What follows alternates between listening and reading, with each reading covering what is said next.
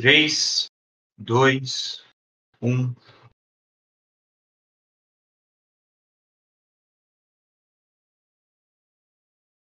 Olá, pessoas! Tudo bem com vocês? Lucas Silva na voz, mais uma vez, pela última vez nesta temporada. Sejam bem-vindos a mais um episódio do Falsecast, o podcast do Saída Falsa. Estamos todos de ressaca, porque domingo, o Super Bowl, meus amigos, foi nada do que a gente esperava. Foi totalmente o contrário, um verdadeiro passeio. E estamos diante do Tampa Bay Buccaneers, bicampeão do Super Bowl. Vitória esmagadora em cima do Kansas City Chiefs de Patrick Mahomes. Que temporada do Tom Brady, que temporada da equipe, da equipe dos Bucks. Totalmente merecida a vitória. E com uma edição sensacional que foi Super Bowl, a gente vai falar basicamente sobre isso ao longo deste episódio. Comigo, ele, meu querido parceiro de bancada, Pedro Paulo Narducci. Alô, meu querido, boa tarde, seja bem-vindo. O que, que tu achou de Super Bowl e você achou que o Mahomes poderia ter sido melhor nessa partida já? Ah, bem-vindo. É. Ô, caralho, peraí. bem Vamos lá, vou de novo. Boa tarde, Lucas. Boa tarde, Luizão. É, cara, eu achei que o Mahomes jogou bem. Achei que os Chiefs, no geral, sofreram muito com a falta do Eric Fischer e do Mitch Schwartz.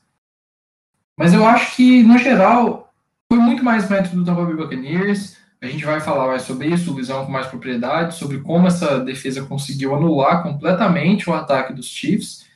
Mas, no geral, eu não achei que o Mahomes fez uma partida ruim, não. Eu achei que ele fez o que ele pôde. É, achei a mesma coisa, a mesma coisa. E a gente percebeu uma coisa, que deixar o Watson e Patrick Mahomes sem OL acabam sendo sabotados pelas, pró pelas próprias equipes. E você acabou entregando nosso convidado que a ideia é a gente ter também, não só um torcedor dos Buccaneers, mas também torcedor dos Chiefs.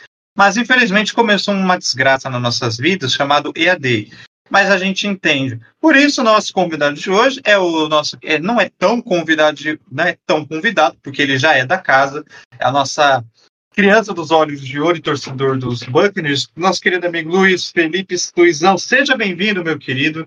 Como é que você digeriu essa vitória dos Buccaneers pela primeira vez em yep. 18, 19 anos? Boa noite. Yep. E rapaziada, e aí, amigos do Fossecast, cara, eu tô muito feliz. Eu não. Até agora não caiu a ficha, eu realmente não, não esperava. Eu tinha certeza absoluta, assim, completa que os Chiefs iam levar isso. Eu tava zero confiança. Aí eu começaram a fazer ponto e, sei lá, cara, eu só fiquei em êxtase.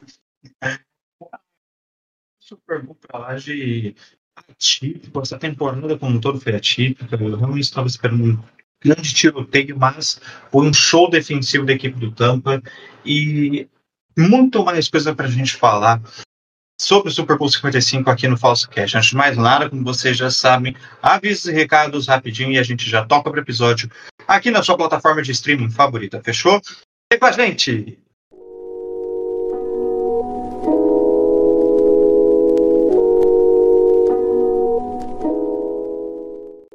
Só lembrando a todos vocês que o nosso site está a todo vapor. Continue seguindo a gente lá em blogsaidafalsa.wordpress.com para você ficar por dentro de tudo das notícias, além das nossas críticas, análises e opiniões sobre tudo que acontece no mundo da National Football League. Também faço o convite a você seguir a gente nas nossas redes sociais, no arroba blog Saída Falsa no Twitter e arroba Saída Falsa no Instagram. Lembrando a todos vocês que vocês, se vocês puderem, sigam a, o Falsecast na sua plataforma de streaming favorita e não deixe de compartilhar o episódio com seus amigos, pois quanto mais compartilhamento tiver, mais qualidade vem nos nossos episódios e nos motiva a fazer esse podcast tão sensacional. Fechou? Então, sem mais delongas, vamos pro episódio especial de Super Bowl.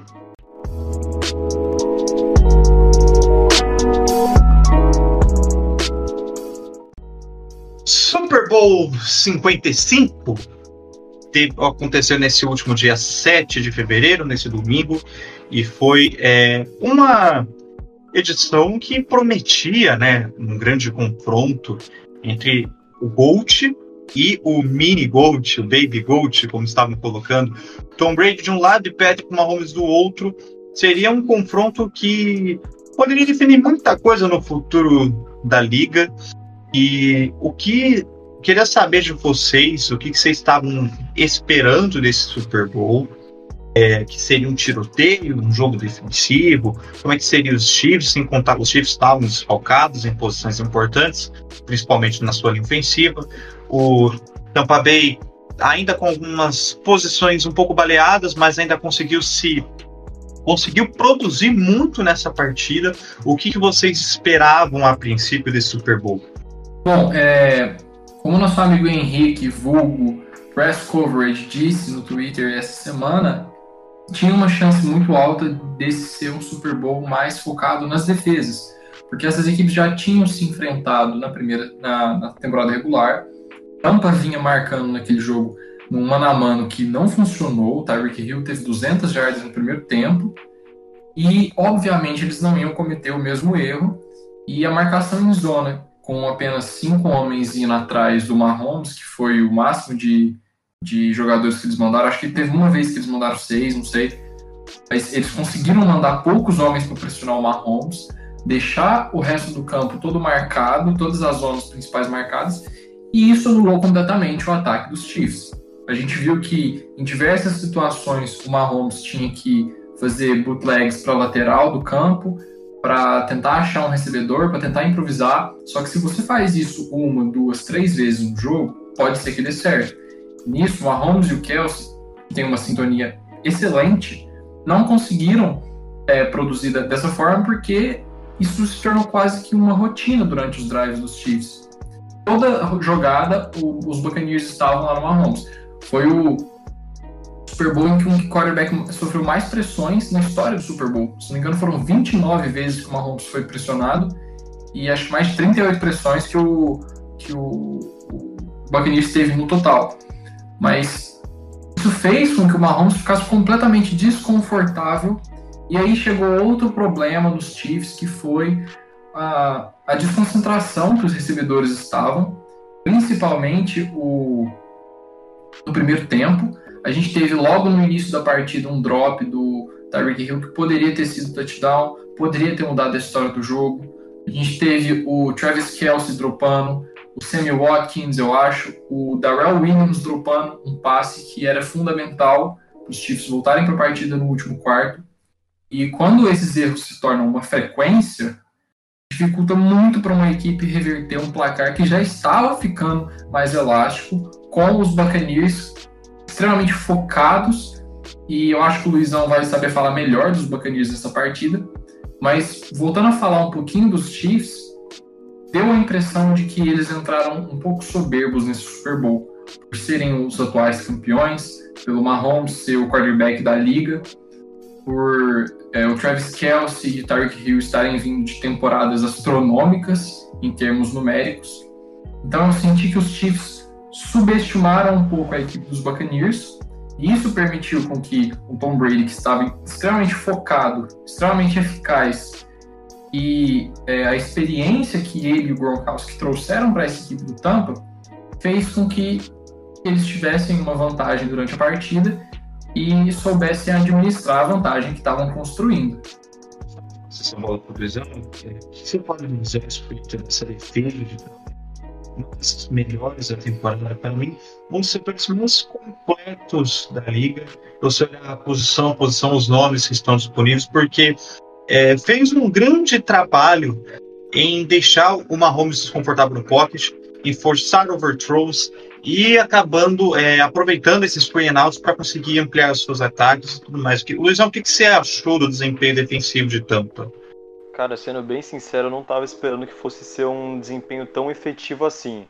Claro que Tampa tem uma das melhores linhas defensivas da NFL, né?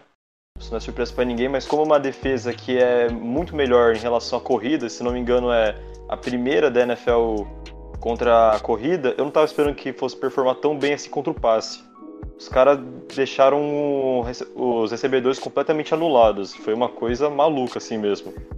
E a pressão que fizeram no Mahomes, eu também não estava esperando que ele fosse sofrer tanto assim. Se não me falha a memória ali no um dado do, da NFL, Mahomes teve que correr 594 jardas no jogo para se livrar da pressão do, dos jogadores do, dos Buccaneers. Então foi uma coisa impressionante assim.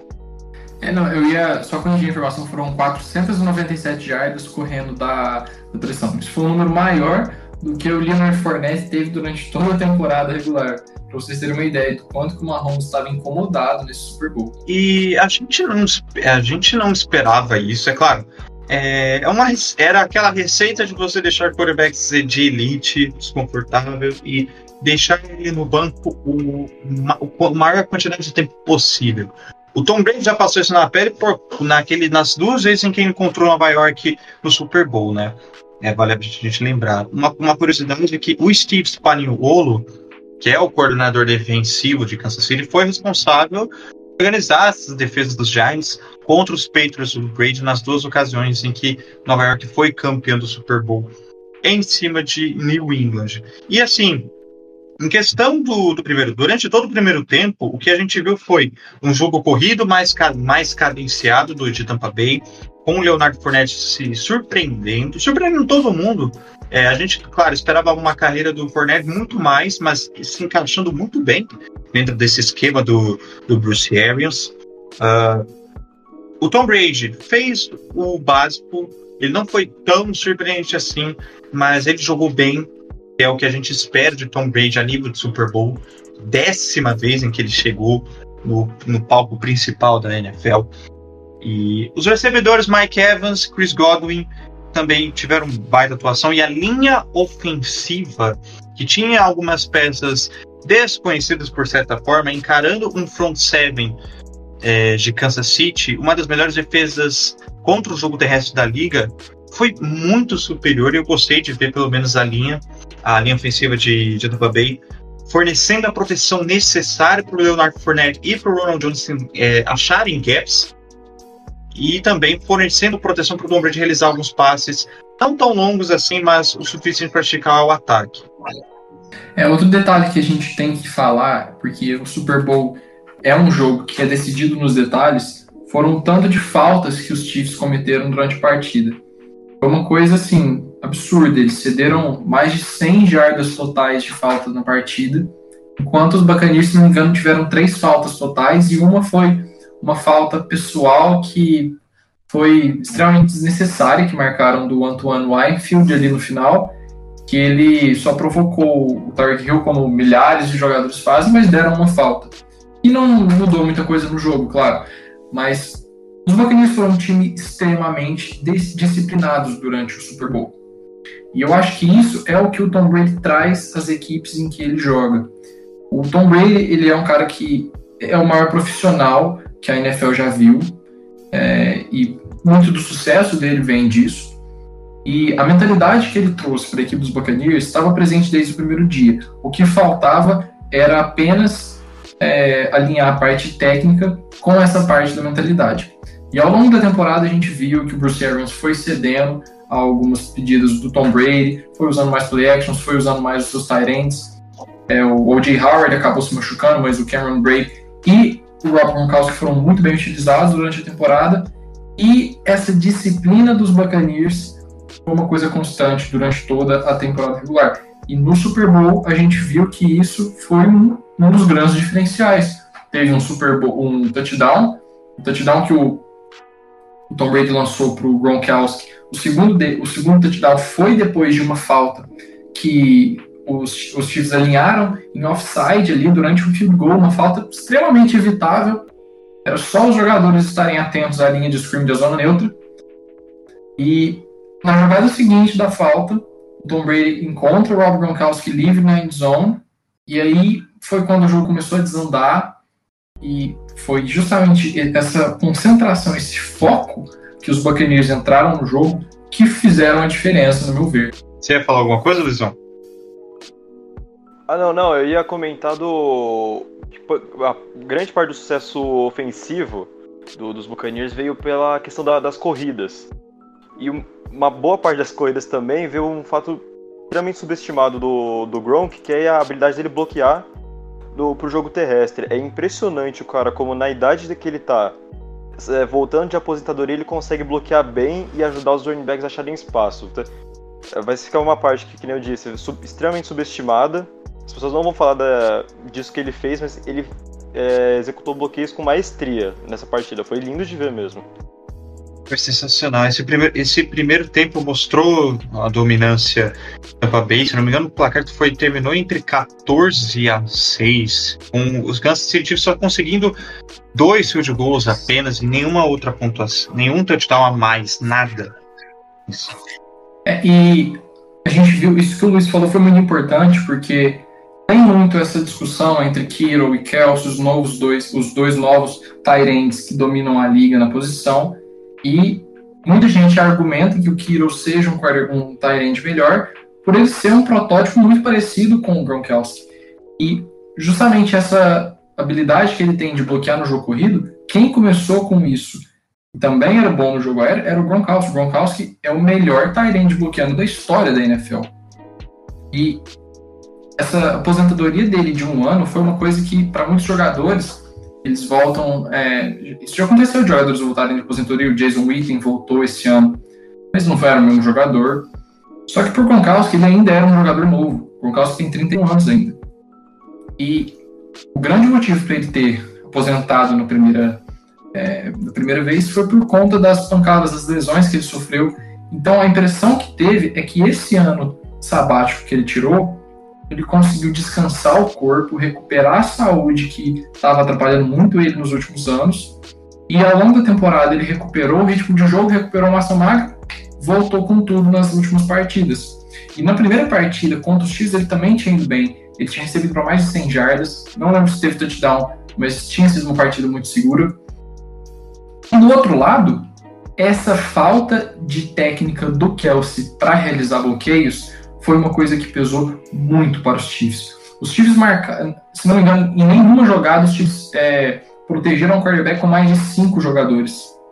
Então, o Mahomes estava completamente vulnerável, porque a linha ofensiva estava remendada, e não utilizar, não poder utilizar o Kelsey para realizar bloqueios no jogo aéreo ou no jogo terrestre, como o Gronkowski é muito bom, como o Luiz disse, foi uma coisa que pecou para os Chiefs também. E a gente bate muito nessa tecla de que um Tyrant tem que bloquear também. E às vezes fica chato.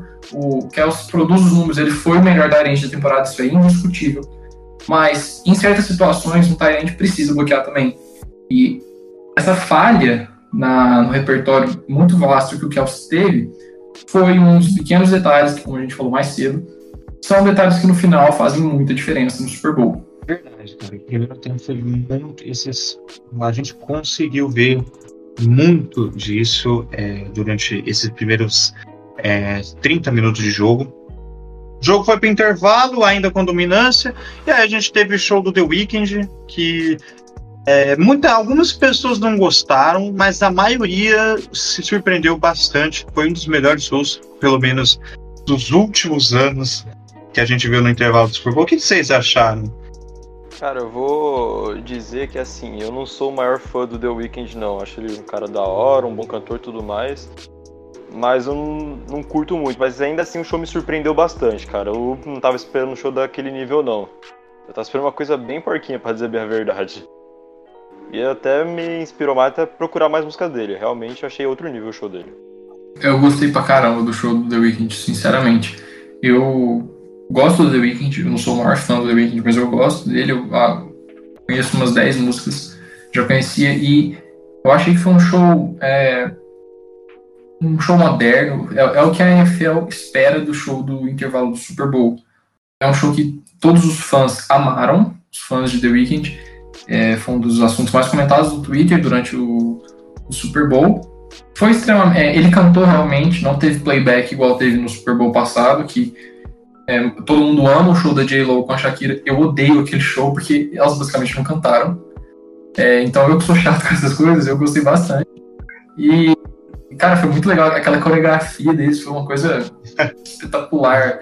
Aquela, aquela sequência que ele, que ele fez ali com os espelhos e tal. Eu, eu gostei muito do show, muito, muito mesmo. Eu também gostei bastante do show. É, todo mundo caracterizado, né, com a com a arte de todo de, do último álbum do The Weeknd, que se você não viu, você está perdendo tempo. O After Hours é um álbum de 2020 e é um álbum muito bom.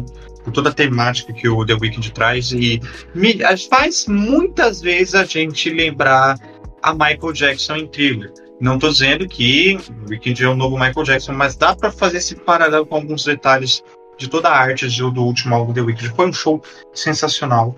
E eu particularmente, gostei muito. E aí a gente volta pro jogo, que a gente se esquece que além, além do show de intervalo de 24, 25 minutos, tem um Super Bowl rolando.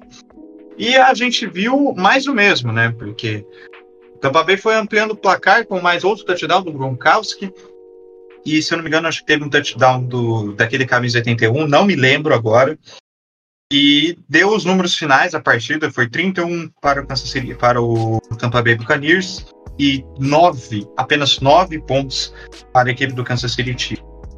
Total, um placar chamado de 40 pontos, que ainda assim não é um dos maiores é, da história do Super Bowl. E aí, Tampa Bay, é, todas as curiosidades que aconteceu é que Tampa Bay se juntou ao Baltimore Ravens da temporada 2000, 2001 e 2012 2013 como as únicas equipes a jogarem dois Super Bowls e a vencerem, e ainda se manteve naquela lista dos invictos né, do Super Bowl, que além dos Ravens e dos Buccaneers tem o New York Jets 68-69 e o New Orleans Saints de 2009-2010. Vitória para lá de merecida e aquele debate, né, que a gente sempre traz é, depois do final do depois do fim do, do final do Super Bowl. Que Tom Brady é o GOAT e não se discute mais. E agora a gente coloca ele no debate de os maiores esportistas da história. O que, que vocês acham?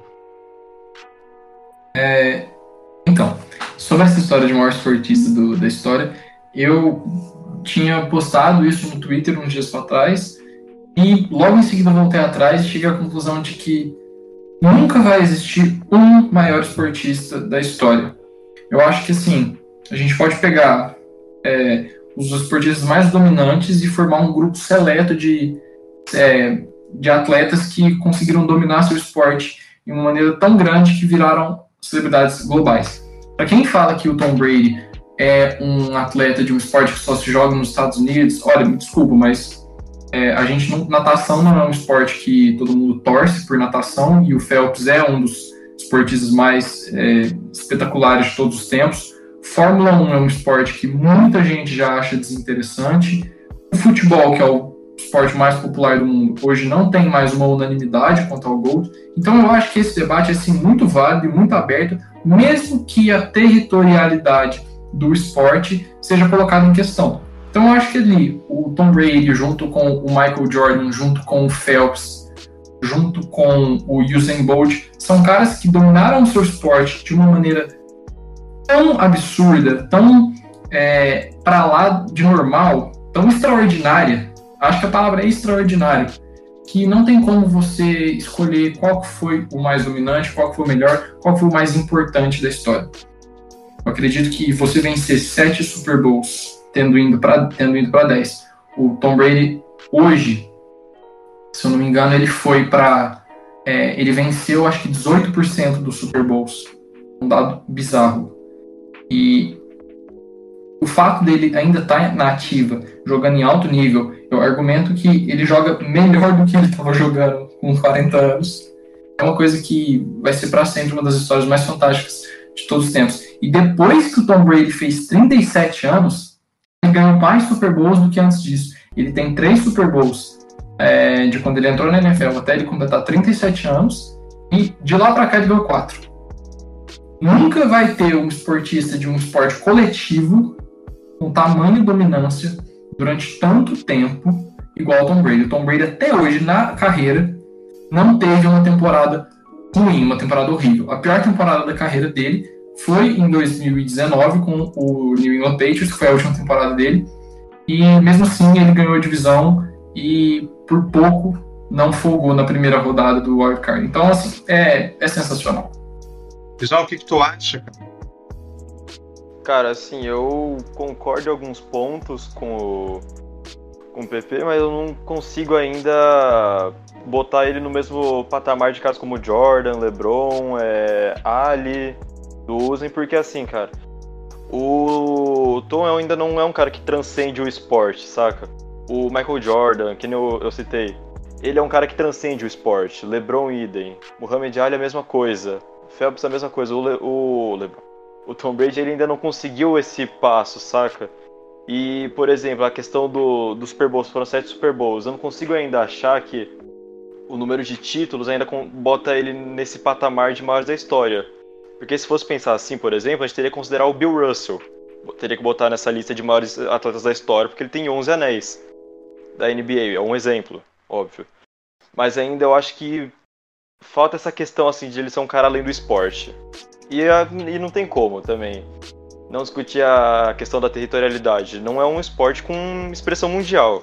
Eu acho que é muito complicado você botar um cara assim, é, sendo que ele joga um esporte que é muito nicho, é um, tem um nicho muito grande, que é um dos, é um dos, como se diz, é uma das razões também de não botar o Gretzky, por exemplo, na lista de maiores da história, porque é um esporte muito nichado. Eu acho que ele com certeza é o GOAT dos. Ele, é, ele tá na lista de, é, de conversa do GOAT dos esportes americanos.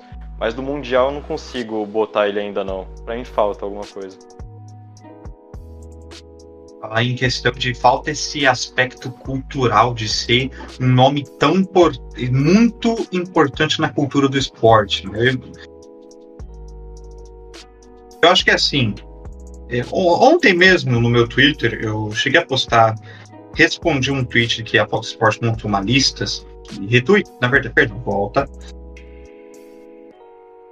Certo. É, ontem mesmo no meu Twitter, é, a Fox Sports Brasil tweetou que o Marca, jornalista, um jornal espanhol, Marca, fez uma lista dos 10 maiores é, atletas da história do esporte. Então, tipo, você via nome, uma lista que não fazia muito sentido e que faltou ainda nomes como Pelé, por exemplo. E, em primeiro lugar, só para vocês terem uma noção, eles colocaram Michael Jordan, que também não seria nenhum absurdo, certo? Mas, assim, essa questão de GOAT dos esportes é uma questão muito difícil. É, porque tem assim, essa questão de dominância dentro do esporte, mas também da relevância do esporte no mundo. É, o PP falou sobre, sobre Schumacher, sobre Michael Phelps, sobre o Zen Bolt. Para mim, é, esses caras ficam certamente abaixo do que desses três que o, o Luizão falou: Pelé, Jordan e Mohamed Ali. Eles transcendem o esporte e têm o seu devido impacto cultural dentro do contexto que eles foram inseridos e também na história do esporte. O Tom Brady, para mim, ele é um dos maiores, já dentro. Se a gente tivesse que ter a difícil tarefa de elencar os 10 maiores esportistas da história dos esportes, certamente o Tom Brady poderia estar ali entre do, do quinto para baixo e não seria nenhum absurdo nisso. Eu acho assim, eu só. Um, um, ponto que ainda me pega e que eu realmente não entendo algumas pessoas que argumentam ainda que o Brady não seja o maior do futebol americano. Tem essas pessoas, mas é, eu não consigo entender o argumento. Mas quando a gente fala assim de ser o maior esportista de todos os tempos, ok que é, é muito complicado falar disso porque a importância que a cada pessoa dá para um esporte é diferente. E a mundialidade do esporte é óbvio que importa. Mas eu, eu tento tirar esse fator e olhar apenas para a dominância em cima do esporte. Um esporte coletivo, é óbvio que não é só um jogador que ganha um título. Mas é nítido, é, é, é claro para todo mundo que o quarterback é o jogador mais importante da, de uma equipe de futebol americano. Sem um quarterback, você não é campeão. É muito raro os times que foram campeão com quarterbacks ruins. Porque os quarterbacks eram minimamente é, é, competentes para chegar ali. E o Tom Brady conseguiu entrar na liga, ganhar um Super Bowl no segundo ano de carreira, no terceiro ano de carreira, no quarto ano de carreira. E depois ele foi campeão ainda com 37, com 40 anos de idade, com 43 anos de idade. Coisas que o Jordan, por exemplo, depois que ele saiu do Chicago Bulls, ele não teve nenhum sucesso no Washington Wizards. Teve números individuais ali na carreira, mas ele não teve sucesso. O Gretzky não teve também sucesso fora de Edmonton, mas aí também não importa, porque ele é disparado o maior nome do hockey. Só que aí quando você pega, por exemplo, o basquete. O basquete você tem o LeBron James ali que está chegando na cola do Jordan, quem nega isso não está entendendo a importância do LeBron James para a NBA. Ele está ali na cola já, faltam dois títulos para ele chegar no Jordan e ele já foi para mais finais. E provavelmente ele vai ter números maiores do que o Jordan. E quando a gente pega é, e fala do Tom Brady, ele é inegavelmente o maior nome do esporte dele. Então, assim, pelo fato do basquete ser um esporte que dá para você jogar em todos os lugares e tal, é óbvio que você vai ter que colocar o Jordan acima. Mas falando especificamente de dominância no esporte, no esporte coletivo, é muito difícil você querer botar o, o Brady abaixo de nomes como o Pelé, por exemplo, então como o, o Messi, eu acho. Porque ali tem uma, tem uma disputa já entre o Messi, o Cristiano Ronaldo e o Pelé. Enquanto há disputa, enquanto não há unanimidade, eu acho que é difícil. Mesmo o, o hockey não sendo um esporte mundial, mesmo o futebol americano não ser um esporte é, mundial. Mas aí pode ser também que eu esteja só defendendo a minha bandeira porque eu gosto muito de futebol americano. Mas aí é um assunto para outra hora. Você falou que tem gente que ainda que não aceita o Brady como o maior do futebol americano. Eu senti aquela alfinetada, meu querido. Você pode me explicar? só, só queria comentar isso. É, é, é uma brincadeira. Mas, lá, tá. Eu só esse ponto. Eu só esse ponto rapidinho, não vou me estender, porque é, é que eu falo muito não, o Tom Brady é muito chato e a fanbase só. Mas é seguinte, eu, eu ninguém me perguntou, mas eu vou dar a opinião assim. O Peyton Manning é o maior da história do futebol americano no meu coração, mas eu falo que, tipo, não importa o Brady tem sete anos, tem mais números e conquistou muito mais do mundo. Ele é o maior da história. Isso não é nenhum problema. Você pode achar que o Brady é o maior. Tem nenhum problema e é fato. É que, é que para mim, no ponto que eu entendo, é, eu enxergo o Manning como um cara que mudou o ponto de vista quanto aos quarterbacks na forma como a gente analisa o, quarterback é, em questão tática e em questão de lei psicológica mesmo, como um cara lê a tal jogada, como ele consegue executar, fazer os devidos ajustes no pocket e tudo mais.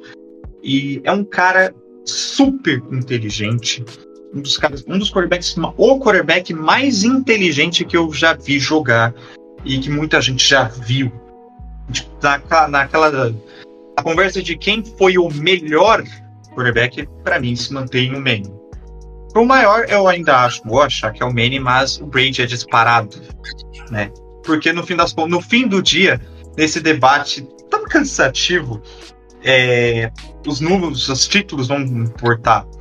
Mas, na minha visão, eu vejo que o, Man, o Manning mudou o jogo. Teve a sua parcela de mudança depois que ele entrou na liga. E para mim, quando você muda o jogo, quando as coisas mudam por sua causa e influência, isso para mim vai além de qualquer tipo. Então, para mim, ele é o maior da história. Por, é, Não, eu falar, só falar que eu entendo esse seu argumento. Eu acho que a discussão de quem foi o melhor quarterback de todos os tempos, eu acho muito difícil não ser o Peyton Manning, justamente porque ele era um técnico em campo. É, já, é, a gente já viu entrevistas de defensores falando, olha, o Peyton Manning sabia o nosso playbook inteiro. Então ele chegava lá no huddle, olhava para nossa defesa, virava para trás, mudava a jogada e a gente percebia que ele sabia onde cada jogador ia estar, qual zona ele não podia lançar. E isso foi uma coisa que revolucionou o jogo completamente. O que pesa contra o Manning são os números dele na pós-temporada, para mim. E em Super Bowl, ele nunca lançou mais de um touchdown em um Super Bowl. Ele, todos os Super Bowls ele teve atuações ruins, ele lançou interceptações em todos eles, ele perdeu dois que dava para ter ganhado. Então eu acho que isso vai pegar. E o Brady também, eu acho que é, não é só os títulos, sabe? O que me pega muito no Brady, e é o motivo dele ser o meu maior ídolo no futebol americano, é justamente que ele conseguiu não jogar de uma forma plástica, mas ele bateu o recorde de touchdowns lançados. Se eu não me engano, ele. É, Jardas eu acho que ele ainda não bateu, mas touchdowns lançados ele bateu. Ele é o jogador com mais vitórias em playoffs mais vitórias em temporada regular, melhor é, é, percentual de vitórias, derrotas em, uma, é, em temporadas, quando você pega a carreira dele e faz a média de vitórias que ele teve por temporada, se não me engano, são uma média de 11 ou 12 vitórias por temporada. E é justamente essa perfeição que o Tom Brady atingiu, essa fórmula, entre aspas, que ele encontrou para ganhar, acho que é o que faz ele, assim, um cara extremamente à frente do, do esporte, um cara que conseguiu é, quebrar todos os recordes existentes e ainda está jogando, ainda pode quebrar mais. É, eu, eu entendo, entendo justamente o seu ponto, e eu vou muito nele também, porque se tem uma coisa que faltou ao Manning foi decisão nos playoffs, sabe? E não, a gente taxa quarterbacks um mais. A gente tem que se lembrar que o Indianapolis Colts, dos anos 2000 até os anos 2010, uma das pior, teve uma das piores defesas da NFL. Isso é de longe concordado. Se você, por mais que o, o Peyton Manning, ele era o Drew Brees antes do Drew Brees se tornar Drew Brees. Faz sentido para vocês? Era o cara que precisava marcar 40 pontos para compensar os outros 39 que a defesa tomou, entendeu? Ele carregava os Colts nas costas junto com o Red Wayne, com o Gary James, com o Marvin Harrison e toda a galera, sabe? O... Luizão, o que, que tu acha desse debate do, do de Golds? Para você, quem é o maior da história do futebol americano e por quê? Cara, assim, para o maior da história, não tem dúvidas. Para mim é o, é o Brady também, não tem nem como argumentar muito contra. Agora, para melhor, eu tenho uma opinião um pouco diferente. Na minha opinião, é o Dan Marino, o melhor da história. O cara ele tinha números da nossa época agora, nos anos 80, é uma coisa maluca assim. O que pesa contra ele e que acaba até, e acaba até subestimando ele por causa disso é ele né, nunca ter ganho o Super Bowl. O que eu acho um maior sacanagem do mundo é acabar subestimando ele por conta desse fato. Mas para mim o cara era fantástico assim e assim, quando você pega jogo para ver dele, é fantástico o que ele faz naquela época, numa época, numa época muito mais física e muito mais difícil mesmo para jogar, sabe? Por conta disso. É maluco mesmo. Eu sou um fã real do Damarino. Isso aí, cara. Uma série de teve jogando e ele tem números de, dessa época, nos anos 80 90. Mas se você parar para ver a competição de quarterbacks durante essas duas décadas, tinha Joe Montana, tinha Jim Kelly, tinha o Troy Aikman mais pra frente, Steve Young, e mais uma galera que ganhou devido destaque ao longo desses, desse espaço de, de 1983 até 1999, sabe? E, enfim, sonora. Gente, concluir esse podcast. Pode até parecer que o podcast está curto, mas olha, é, aulas voltando e todo mundo bem cansado do NFL. Confesso, eu estou cansado, não sei quantos meus companheiros, mas essa temporada teve muito trabalho e foi muito boa para todo mundo. Eu, eu, é o que eu acho, pelo menos. É, o que, que vocês acha, acharam dessa temporada de 2020 e 2021 e o que vocês esperam para este ano de 2021? Bom, primeiro eu queria é, ressaltar o tanto que a NFL conseguiu ser eficiente com o seu protocolo. Durante a temporada, é óbvio que tiveram problemas, mas era impossível a NFL conseguir contornar com 100% de precisão todos os casos de Covid. Era uma pandemia. Obviamente, os jogadores iam ser infectados, como foram, mas eu acho que, no geral, a NFL ter conseguido chegar na semana 17, com todos os times cumprindo a, a tabela, com é, nenhum jogador ficou de fora dos playoffs, um jogador importante ficou de fora dos playoffs por contaminação de Covid. O Super Bowl acabou no dia que era para ter acabado. Eu acho que foi um protocolo muito bem executado. É claro que tiveram ali os seus problemas. O Denver Broncos, infelizmente, jogou sem quarterback em um dia. É, o, o Saints tiveram. É, não, os Saints não. Os Browns tiveram que jogar sem wide receiver. Mas a NFL também não controla a vida dos jogadores. Não tem como eles trancarem os jogadores em casa e simplesmente falarem: ó, oh, não pode sair, se você sair a gente vai te prender. Não existe isso. Até onde a NFL pôde ir, ela conseguiu ser muito eficaz. E por mais que tenha sido uma temporada difícil, foi uma temporada com excelentes narrativas, excelentes histórias.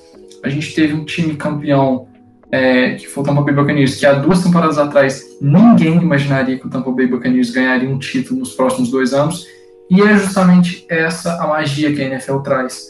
A imprevisibilidade que é um esporte como o futebol americano, que é, em um ano você pode ser o time com a pior campanha da NFL, em um ano você pode ser o time que está em último em sua divisão, que está em terceiro em sua divisão, e ganhar um Super Bowl no ano seguinte, por conta de um movimento na free agency, por conta de um draft bem feito, tudo pode mudar. E eu acho que para a temporada que vem a gente vai ter os times voltando às suas rotinas normais, porque provavelmente muita coisa vai mudar, a gente vai ter a volta do público aos estádios, se tudo der certo com a vacinação em massa, que vai rolar nos Estados Unidos. E eu tô curioso para ver essa história do cap, que provavelmente vai ser de 185 milhões de dólares, mas eu tô muito ansioso para que chegue logo o draft, para a gente voltar a, a, a comentar sobre a NFL, descansar essas próximas duas semanas e voltar com tudo para a temporada de 2021, que eu tenho certeza que vai ser ainda melhor do que essa de 2020. essa temporada foi. A palavra que a gente pode definir essa temporada, essa temporada é atípica por que poderia ter sido de melhor por conta da pandemia. A gente viu é, estádios, alguns, a maioria dos estádios lotados, esse, e a, a presença de público não não era de casa cheia, não passava realmente o clima que é estar dentro de um jogo de futebol americano. É, muitas situações que poderiam ter sido melhores e que poderiam, é, por conta desse, do apoio da torcida que, poder, que de, poderia estar presente. É, como falando como torcedor, a temporada foi bem melancólica, como ela terminou, e acho que é muito injusto a gente ver um, é, seu maior, o cara que você te, te fez a torcer para aquele time não ter a presença do público é, te impulsionando, te dando aquele a mais para jogar bem, mas é triste. No, olhando, como um todo, eu estava bem confiante que Kansas City poderia fazer um back-to-back, -back, mas Tampa Bay me surpreendeu bastante, apesar de eu achar que era muito hype, mas precisaram fazer os devidos ajustes e convenceram mais do que tudo. Chegaram no Super Bowl de forma merecida, ganharam de forma merecida. E Tom Brady com sete anéis, ainda mais feliz e deve voltar lá para o seu próximo ano, deve voltar nessa temporada, para quem sabe fazer uma Last Dance, né? Enfim, meus amigos, o podcast, o Falsecast foi meio curto, mas é isso que nós temos para hoje. Eu quero muito agradecer a todos vocês que nos acompanharam nessa primeira temporada do podcast eu fico muito feliz de saber que tem, a gente tem uma média boa de público.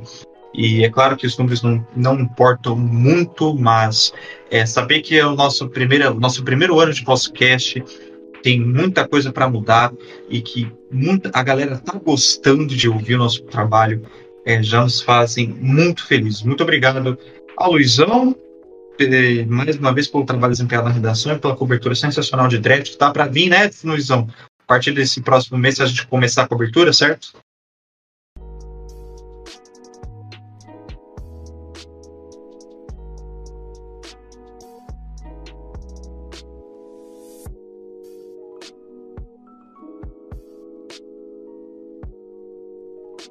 Eu imagino, cara, imagino. Mas tem muita coisa boa para mim no blog e também no podcast, eu espero. Oxi, muito obrigado de coração por ser meu parceiro encontrado ao longo dessas edições.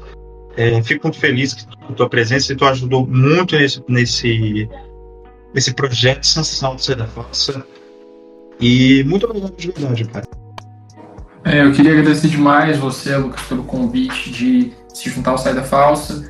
É, provavelmente é, na próxima temporada eu não vou estar aqui todos os episódios para a gente conversar, mas a gente vai voltar, a gente vai fazer mais programas juntos e o Saída Falsa vai crescer ainda mais. Os projetos que estão vindo por aí, galera, vocês não estão ligados, tanto que vai ser melhor a temporada de 2021, se é que isso é possível. E a gente vai continuar com a parceria sempre. É, o Terceiro Descida sempre vai estar junto com o Saída Falsa para divulgar conteúdo da NFL para vocês, produzir conteúdo e tentar fazer ao máximo essa experiência brasileira para um esporte que ainda é muito nichado, mas que cada vez mais vem reunindo uma comunidade no Brasil que luta para fazer esse esporte, esse esporte maravilhoso, chegar em mais pessoas. Então, muito obrigado, galera, do Saída Falsa. Foi um espaço absurdo que vocês trouxeram para mim. E obrigado ao Luizão também, que fez esse último programa com a gente. E até a temporada que vem, galera. Vai ser só sucesso daqui para frente. Pessoal, então a gente vai ficando por aqui. Este episódio, em mais um episódio do Falso Cash aqui. Lembrando a todos vocês de seguirem a gente nas nossas redes sociais, de seguir o podcast nas plataformas de streaming e também divulgar o episódio para os amigos. As redes sociais de dos dois vão estar na descrição desse episódio. É isso então, aquele abraço e fui!